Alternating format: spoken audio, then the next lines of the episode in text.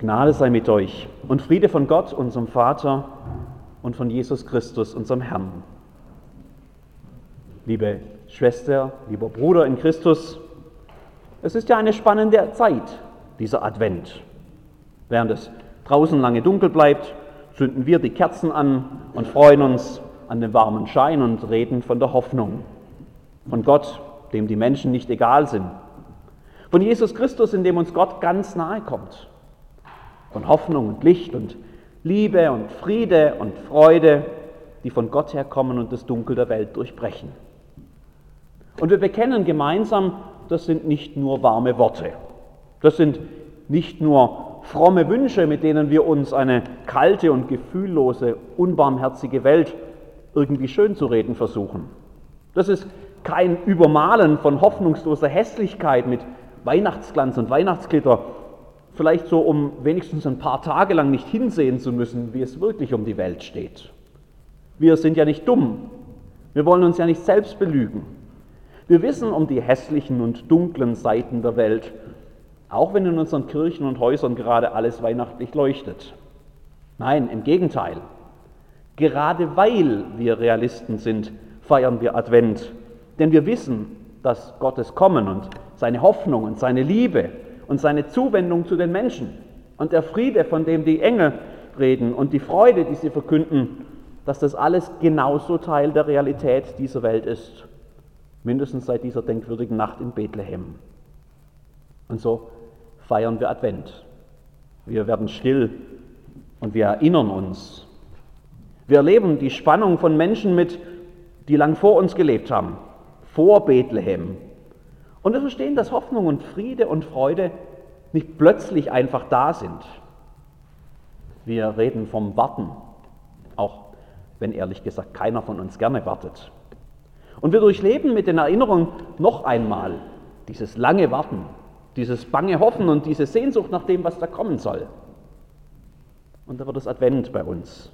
Und mit jedem Tag, an dem wir singen und uns besinnen und warten und hoffen, da steigt die Spannung bis, bis es endlich Weihnachten wird. Und dann bricht Gott die Spannung und wir stimmen in den Lobpreis der Engel mit ein und wir singen mit Maria von dem Gott, der Großes getan hat. Und mit Zacharias, dem Vater des Täufers Johannes, gelobt sei der Herr, der Gott Israels, denn er hat besucht und erlöst sein Volk. Ein Höhepunkt, der uns staunen lässt. Eines unserer größten Feste. Aber so weit sind wir noch nicht. Erst ist Advent. Erst warten.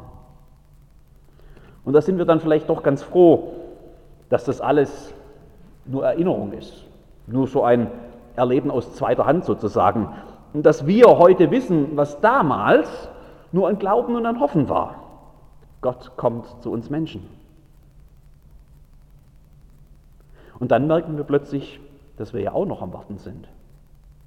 Denn an Weihnachten, so mit dem Gesang der himmlischen Heerscharen vom Frieden auf Erden und von übergroßer Freude, da endet die Geschichte ja nicht auf einen Schlag.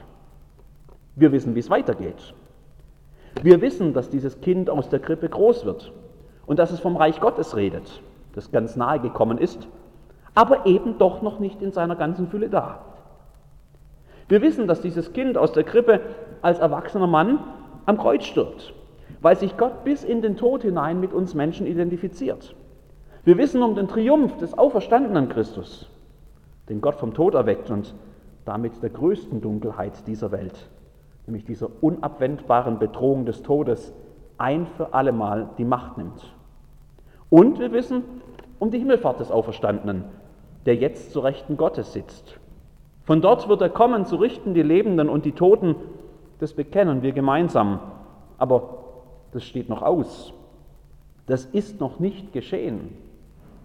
Und egal wie viele Lichterketten wir zu Weihnachten aufhängen, es ist auch noch nicht alles dunkel vergangen. Es ist Advent, ein zweites Mal. Auch wir sind Wartende. Und plötzlich sind uns die Menschen der vorweihnachtlichen Erzählungen wieder ganz nah. Wir haben denen gar nicht so viel voraus, wie wir das vielleicht im ersten Moment dachten. In vielem ist ihr Warten jetzt unser Warten geworden. Und deshalb heißt Advent auch, von denen zu lernen.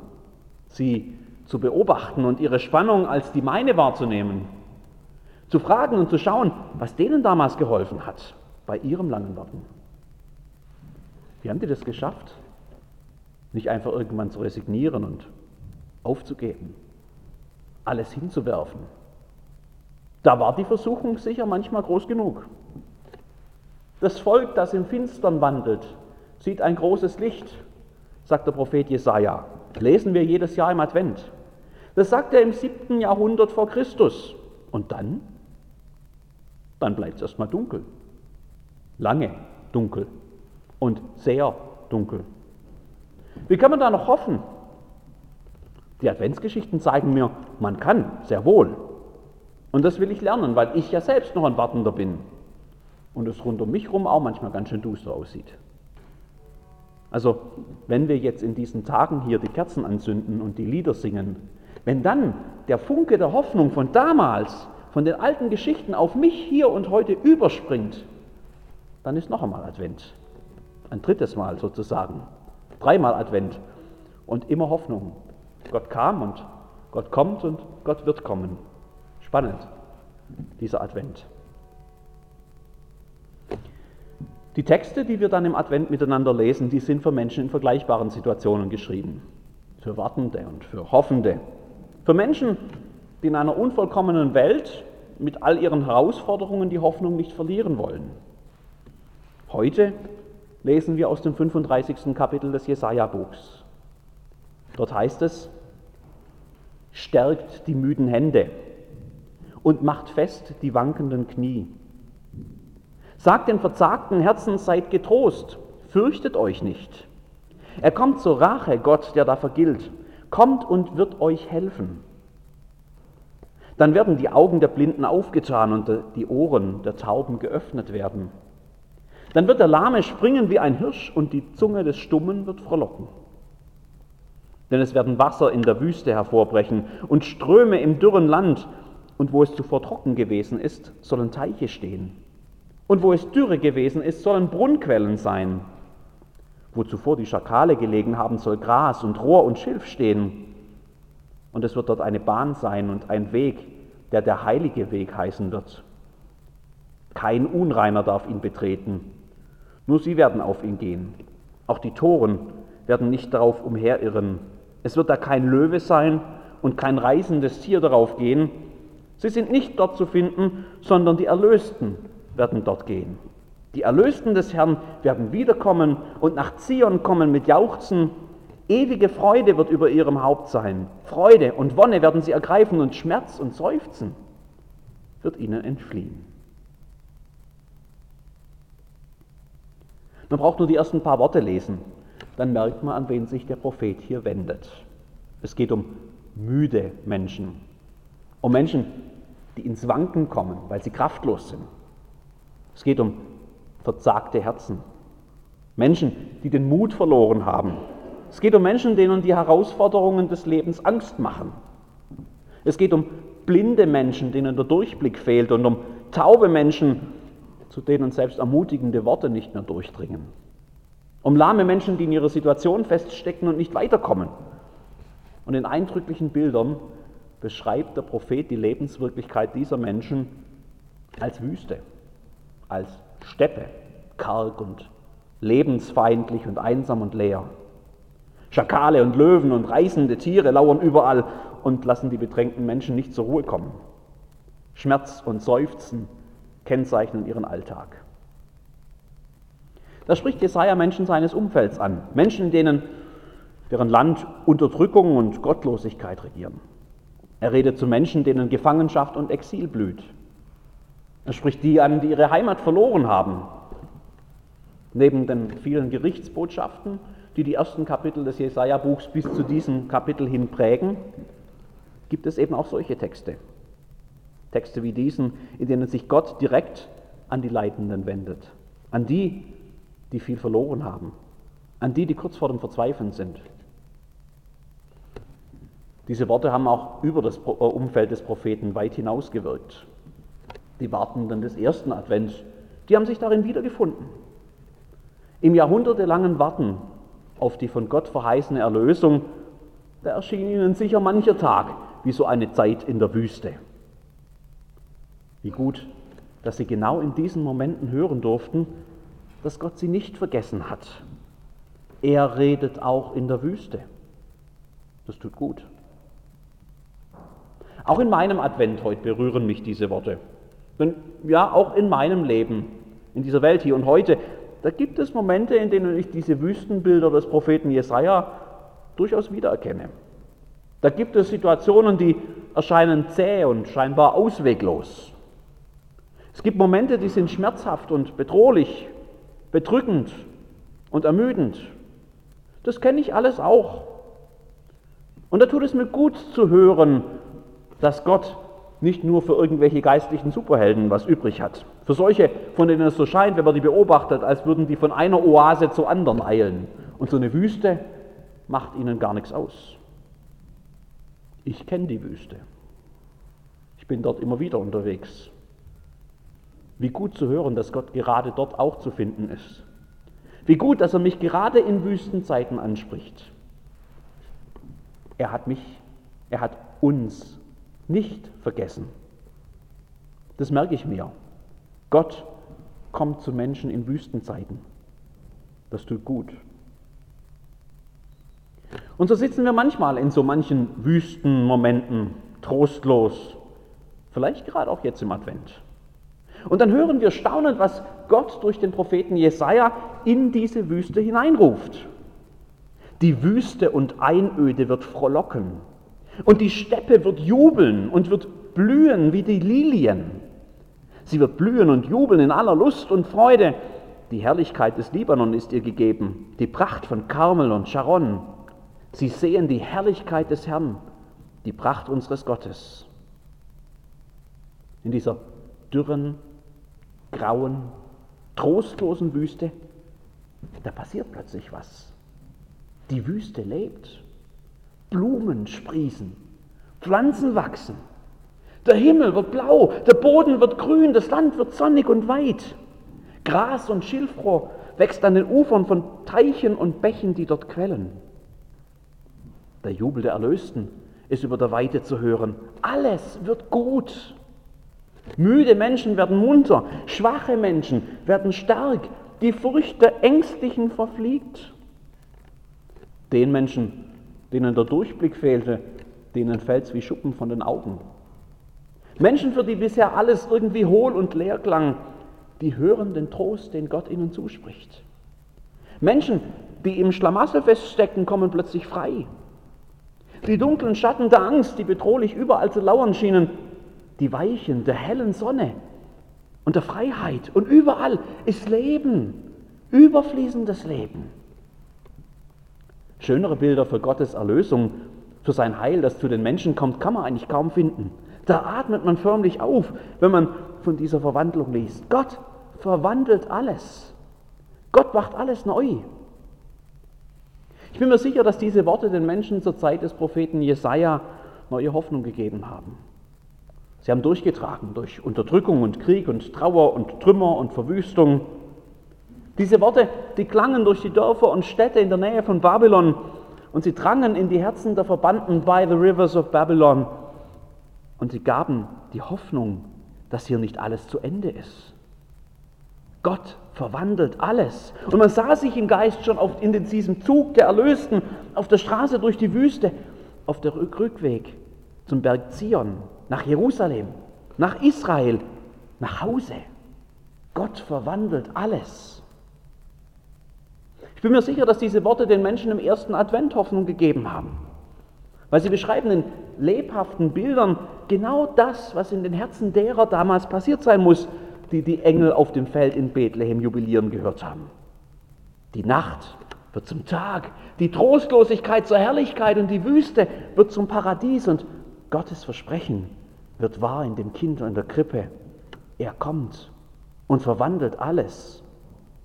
Diese Worte, die bringen die Tiefen von meinem müden Herzen zum Klingen, wenn ich heute in, in meinem Advent auch immer mal wieder in der Wüste sitze und trostlos bin. Gott verwandelt alles. Er kam in die Welt, um zu erlösen. Er kommt in die Welt, um zu erlösen. Er macht alles neu. Und meine Wüste, die wird nicht wüst bleiben, wenn er kommt. Sicher, er lässt noch auf sich warten. Das hat er damals getan in Israel und in Babylon im ersten Advent. Das tut er heute in meinem Advent immer noch. Aber ich weiß jetzt wieder, worauf wir warten. Ich merke mir, Gott verwandelt alles. Und ich weiß wieder, dass das Warten sich lohnt. Das verwandelt mich. Natürlich würde ich mir wünschen, man könnte diese Wartezeit einfach so überspringen. Gott könnte doch genau jetzt kommen. Und, und meine Wüste und deine Wüste und, und alle Wüsten dieser Welt zum Blühen bringen. Das ist vermutlich völlig menschlich und normal und auch irgendwie nachvollziehbar, dass man sich sowas wünscht. Das hätten sich Jesaja und seine Zeitgenossen auch gewünscht. Das hätten sich die Menschen im babylonischen Exil gewünscht, in der Gefangenschaft.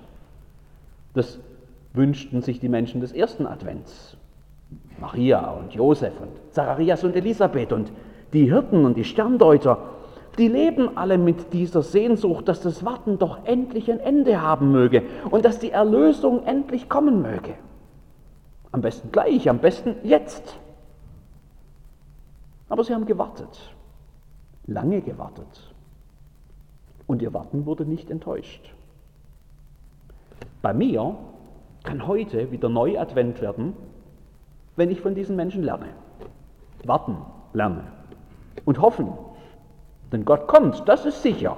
Und er verwandelt alles, das ist auch sicher. Also zurück zu Jesaja und zu dem, was er zu sagen hat damals, als für seine Zeitgenossen die blühende Wüste auch noch Zukunft war und die Wirklichkeit nur wüst und grausam. Was spricht denn Gott da durch ihn? Was hilft denn diesen Menschen in der Wüste der Welt? Also was kann ich lernen, das mir heute bei meinem Warten hilft? Stärkt die müden Hände, sagt Jesaja.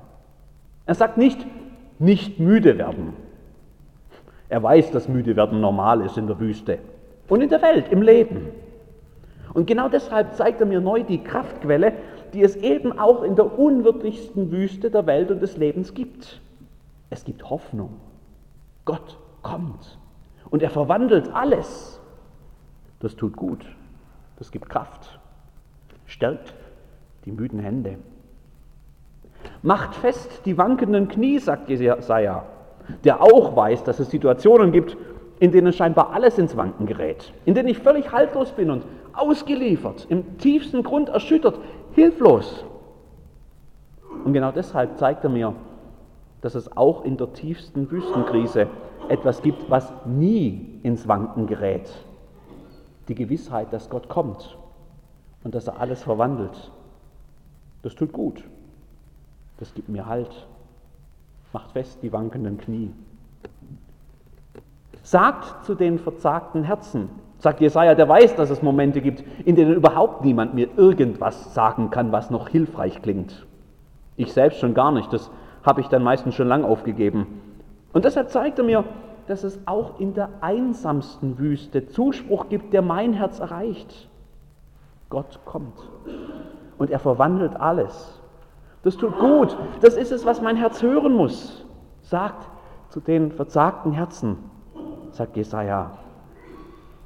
Seid getrost. Fürchtet euch nicht, sagt Jesaja, der genau weiß, wie beängstigend diese Welt sein kann. Und genau deshalb spricht er mir Mut zu und Zuversicht. Und natürlich nicht nur Jesaja. Die Engel tun das ja auch in der Weihnachtsgeschichte und in den Adventsgeschichten immer und immer wieder. Fürchtet euch nicht, sagen sie. Und dann kommt Jesus und wird Mensch und sagt, in der Welt, da habt ihr Angst. Ja, Jesus, das stimmt, das haben wir.